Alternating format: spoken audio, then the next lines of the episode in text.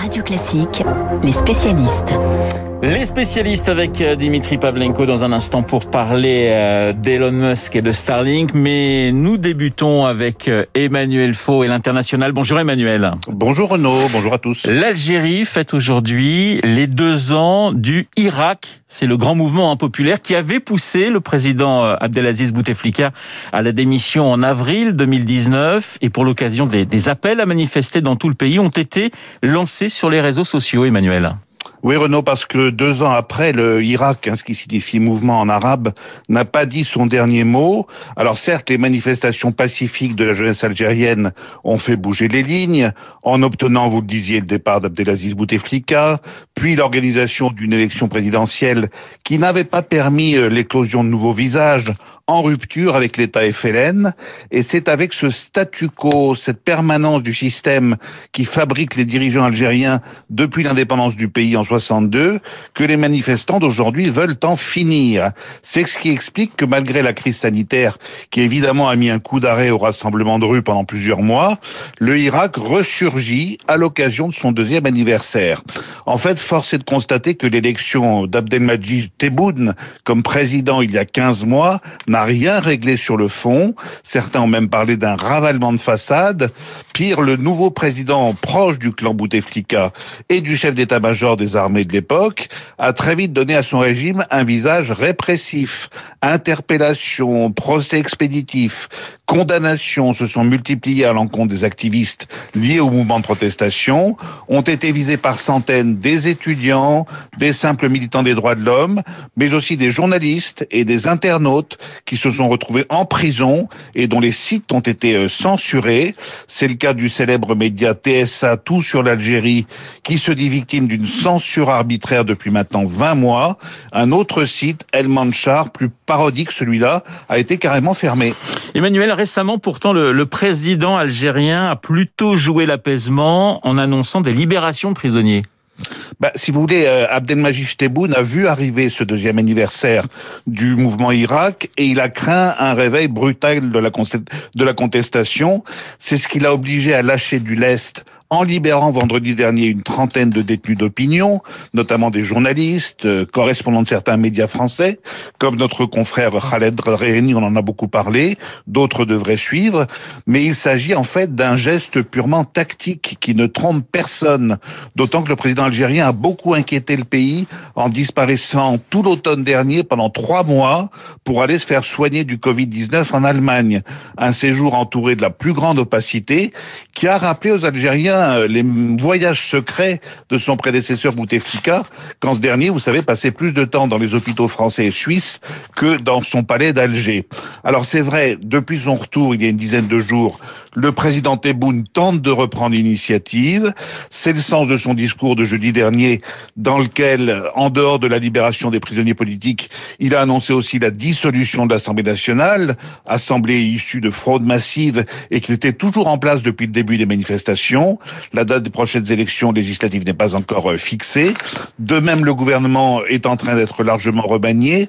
Le risque pour le chef de l'État, c'est que toutes ces annonces soient perçues comme autant de manœuvres pour tenter de diviser l'opposition face à un pays qui est socialement à bout, exténué par la crise sanitaire et surtout qui a perdu toute confiance en ses dirigeants actuels. La situation en Algérie analysée et résumée avec talent par Emmanuel Faux dans Les spécialistes. Merci Emmanuel. On passe à l'économie avec vous, mon cher Dimitri.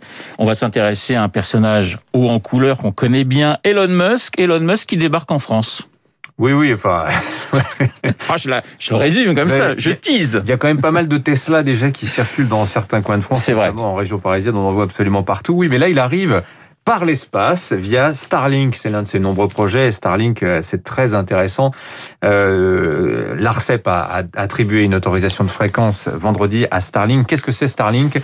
C'est l'Internet qui vient euh, de l'espace euh, via un réseau de satellites en, à basse orbite, hein, autour de 550 km, des satellites qui ont une drôle de forme, si vous voulez. Ce sont des antennes attachées à un grand panneau solaire. Oui. Euh, c'est assez facile à envoyer dans l'espace. On peut les envoyer 60 par 60 à bord d'une seule fusée, une fusée SpaceX évidemment. Évidemment. Euh, et donc Starlink commence à arriver en France et se veut comme une alternative euh, à la fibre optique, euh, à la DSL, avec des débits compris entre la DSL et la fibre. Si vous voulez, c'est moins, on a moins de débit qu'avec la fibre, mais davantage qu'avec euh, l'actuelle ADSL.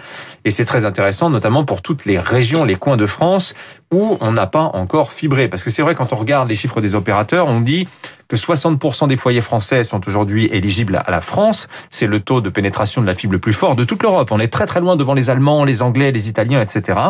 En revanche, quand vous regardez la carte de France, la carte territoriale, vous voyez qu'il y a des pans entiers, une majorité d'ailleurs de la, de, de, la superficie du territoire, qui n'est pas actuellement couvert par, par la fibre et pour lequel il est même très difficile d'avoir tout simplement Internet. Alors on, les opérateurs disent vous pouvez aussi passer par la 4G, par la 5G. Ben, on pourra aussi maintenant passer par l'espace, euh, par Starlink. Comment ça marche tout simplement?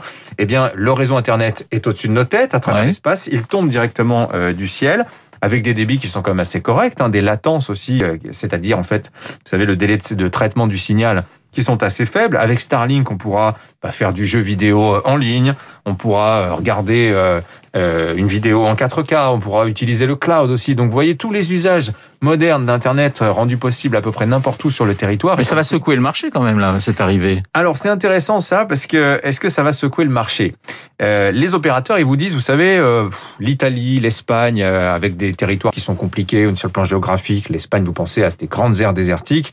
Là c'est vraiment des marchés de satellites plus qu'en France où nous on a fait le choix de la fibre. Oui mais encore une fois j'y reviens quand vous êtes euh, dans le Massif central par exemple bah écoutez euh, moi je mets euh, au défi un opérateur de trouver euh, d'ins- d'aller installer la fibre. Il y a des coûts qui font que ça n'est pas très intéressant.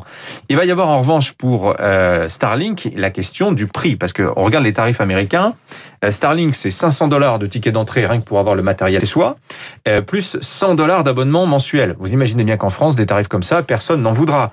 Orange a lancé un service similaire d'internet qui vient de l'espace, d'internet par satellite la semaine dernière, à 40 euros par mois plus 150 euros pour le kit. Autrement dit, Starlink, s'il veut s'imposer en France, devra s'aligner sur ces tarifs-là. Ils n'ont pas encore dévoilé leur grille tarifaire, mais ça pourrait euh, quand même représenter une alternative intéressante. Starlink, vous savez, c'est surtout pour la mer, sur la mer, dans des, en Afrique, par exemple, dans des endroits où ça va être compliqué d'installer Internet. Alors ils ont sélectionné, je crois, quatre quatre sites, mais euh, il y a un site, il y a un village qui fait de la résistance. Oui. Alors en fait non, trois sites. Trois sites. Sont en fait les relais terrestres euh, du signal qui vient de l'espace. Vous avez donc euh, Gravelines, il y en a un du côté de Bordeaux Ouais. et un dans un petit village qui s'appelle Saint-Senier sur Beuvron, si je ne dis pas de De. Beuvron, Saint-Senier de Beuvron. Je me suis renseigné, 356 habitants. Exactement, qui se trouve lui dans la Manche. Sud de la Manche, oui. Et alors effectivement, ce sont des installations assez imposantes qui arrivent euh, au milieu des vaches, au milieu des champs, à côté aussi de lignes à très haute tension. Et là, on va retrouver tous les, si vous voulez, tous, les éléments de la contestation locale à l'égard d'installations qui font peur. On parle, on parle notamment bah, des émissions, euh, des émissions d'ondes. C'est vrai que ça dépareille, c'est pas très joli dans le paysage. C'est aussi, c'est vrai, il faut le dire, une source de revenus importante pour la commune. Ces installations-là sont indispensables au fonctionnement du service sur Terre. Mais c'est vrai que quand ça tombe sur vous, quand ça tombe dans votre village, bah écoutez, on préférait que ce soit dans le village d'à côté. Hein. Pour l'instant, on n'a pas vraiment de calendrier.